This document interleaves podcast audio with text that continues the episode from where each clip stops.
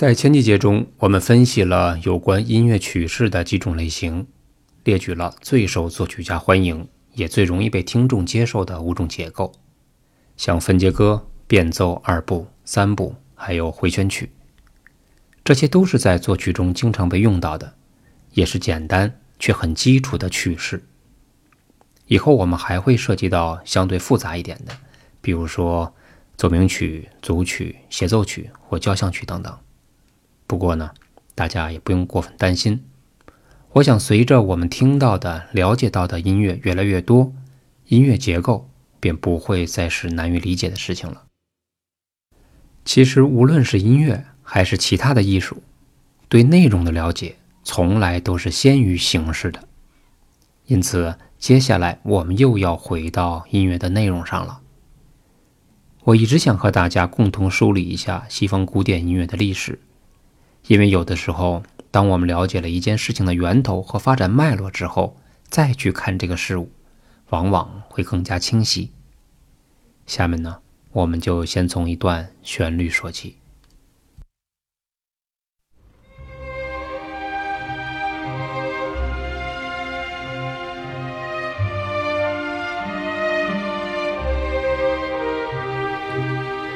我想大家一定没有想到会听到这个曲调。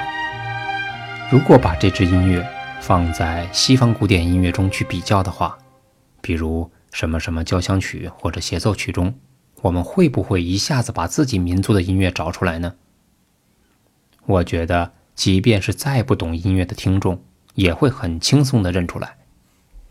这是因为中西方音乐它有着完全不同的风格。那么，音乐风格指的是什么呢？对于我们耳朵来说，它是一种特殊的音响效果。这个效果取决于节奏、旋律、和声、色彩、肢体，它们相互的作用。关于肢体呢，咱们以后会慢慢的叙述。现在可以简单的理解为伴奏方式。这些都是一个创作者必须要熟练掌握的手法。不过，由于这些手法的使用者是不同的人，他们的思想、阅历、情感表达方式等等都不一样。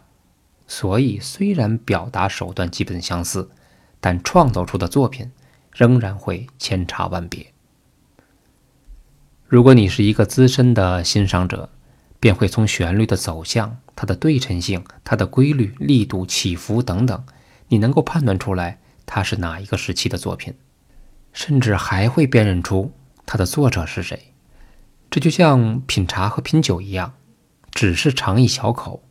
你就会知道它的年份和产地。当然，你必须是资深的品茶或品酒师才可以这样。下面呢，我们先听几个音乐片段，大家也品一品它的味道，感受一下这几小段在风格上的差异，然后我们再接着往下聊。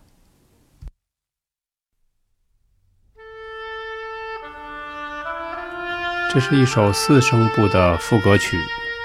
也就是说，将会有四个独立的声部交织在一起。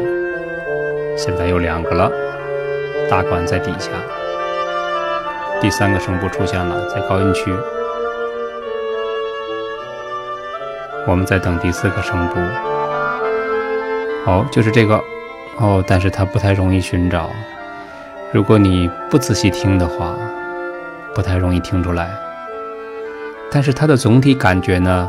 是一种四平八稳，有多条旋律同时进行。它的和声极为严谨，不然就乱套了。而且各个旋律的线条相互勾连，它们不分主次。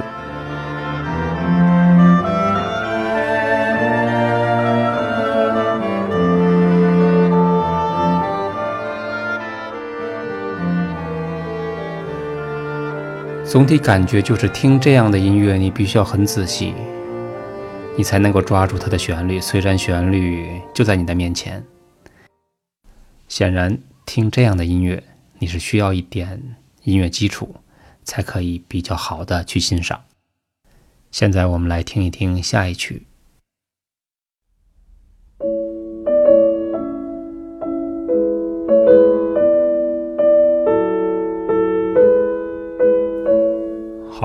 现在大家可以松一口气了。旋律清晰，不需要努力的去辨认，一只手伴奏，一只手奏出旋律，就像现在的流行歌曲一样，非常容易倾听，而且里面充满了童真，跟刚才那个时期截然不同。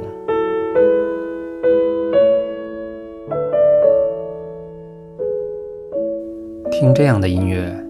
你只需要带着耳朵就可以了，不需要过多的知识，不需要过多的音乐常识。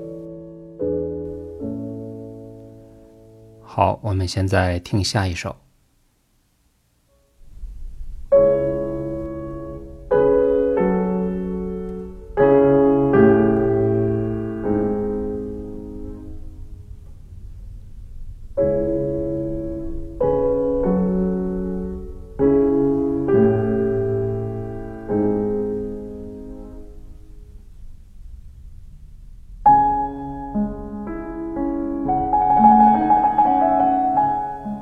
这支曲子第一个音弹出来的时候，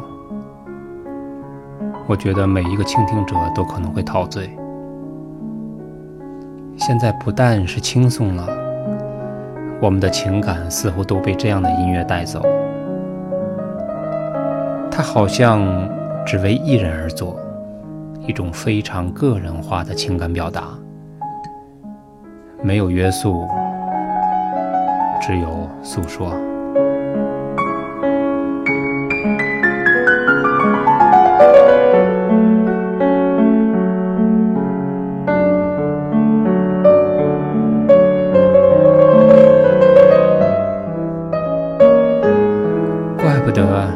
作曲家身边少不了那些陶醉的贵妇人。我们很难想象，刚才我们听到的第一支曲子，那个作者身边会有很多的美女去追捧，因为刚才我们听到的那些太逻辑、太严谨了，不像这首，像音乐的风，直接吹过心灵，让你在不知不觉中。走进了他的世界。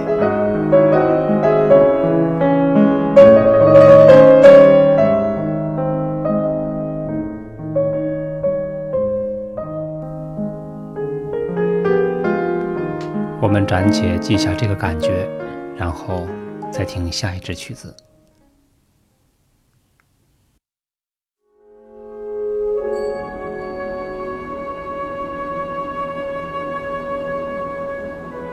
现在听到的是长笛在上方奏出了主题，弦乐呢配合着它，但是感觉好像十分的不稳定。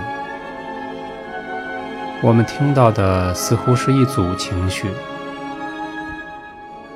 时而清晰，时而又变得模糊，像是一幅画或一种光线，或一种说不出。但让人割舍不下的感觉。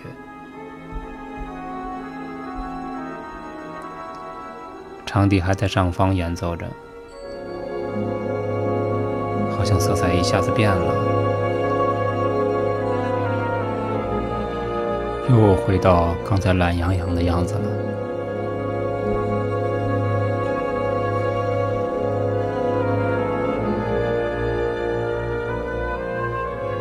我们仔细听它的高音区，小提琴演奏的像泛音一样的音色。这时候冲出了一支高音双簧管，就是这个音色，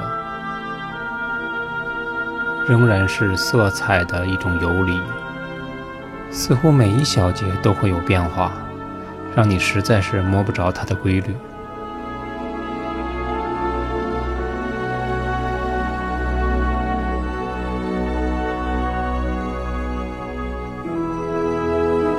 大家仔细往下听，竖琴在下面做波动，整体的弦乐负责色彩的变化。我们注意一下这里的圆号，吹奏的是主题的一个变奏，不完全是主题，有很多的变化在里面。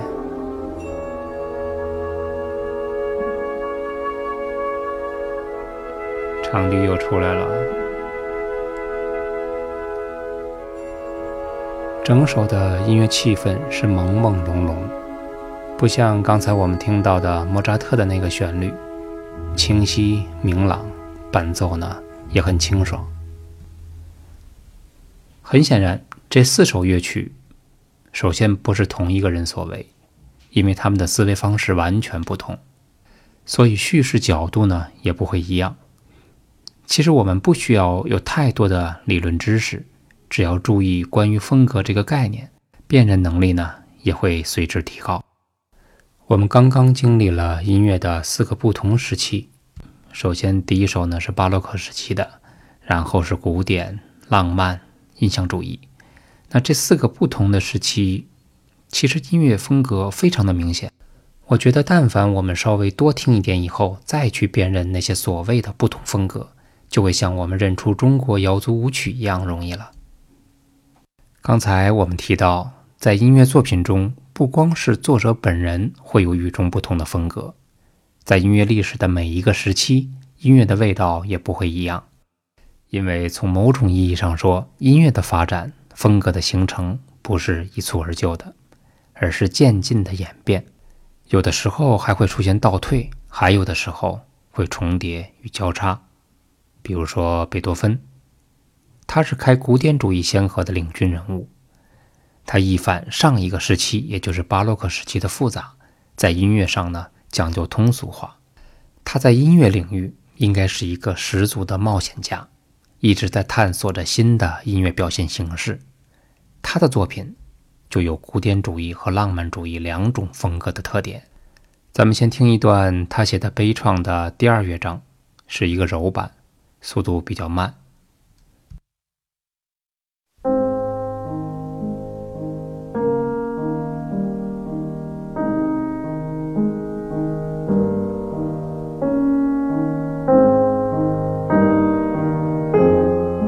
真的是一首如歌的柔版，浪漫至极，也好听至极。这样的音乐应该说像一首情诗，一段诉说。它完全是一种个人情感化的流露。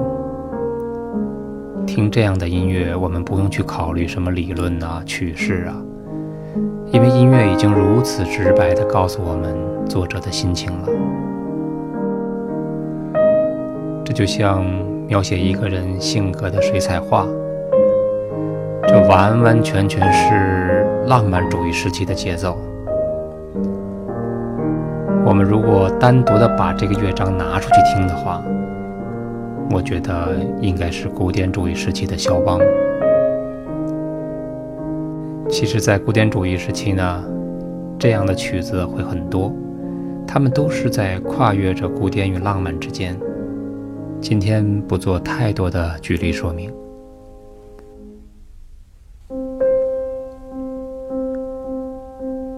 大家可以回忆一下刚才我们听到的肖邦的那首曲子。其实他们在气氛的营造，在感觉上是差不太多的。今天呢，算是西方古典音乐史的一个序。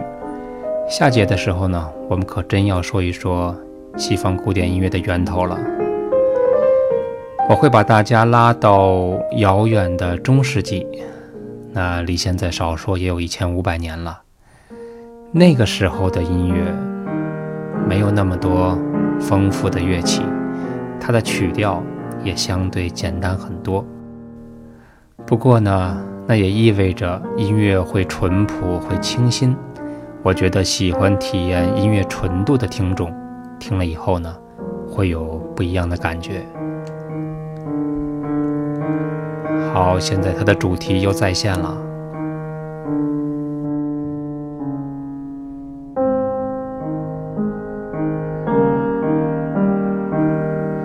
这是一首回旋曲，是一个十分规矩的写法，因为这毕竟是古典主义时期。有些事情呢，还是要中规中矩的，包括它的陈述方式、它的和声进行以及它的结构，都是非常的清楚。虽然旋律没有巴洛克时期的那种复杂性、那种华丽性，但是它的结构却很严谨。旋律呢，也不是简简单单、随便乱写的。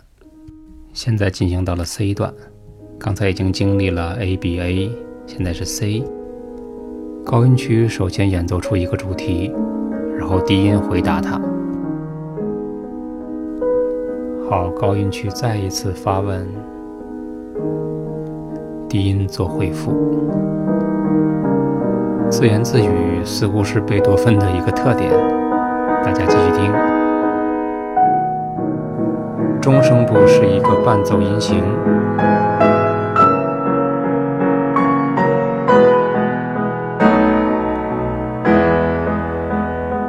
现在我们听到的中间这个声部，它一直保持着。大家听。低音区回答它，音区仍然是这个伴奏，好像它有一种色彩分层。高音、中音和低音区一共有三个声部，这和刚才我们听到的巴赫那个四声部的截然不同。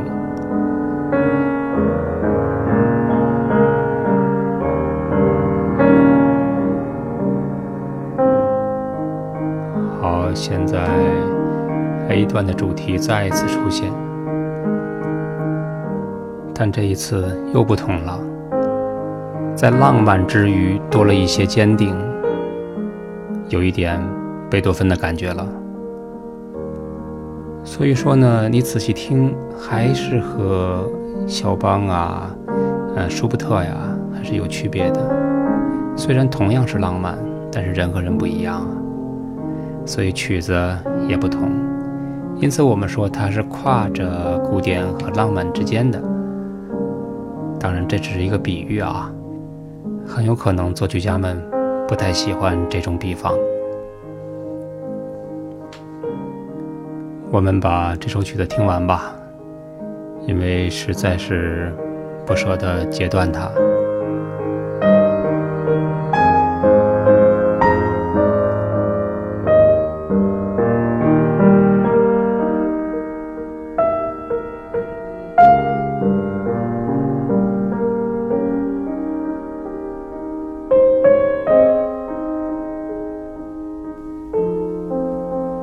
个机会，我们回顾一下今天经历的西方古典音乐的不同风格。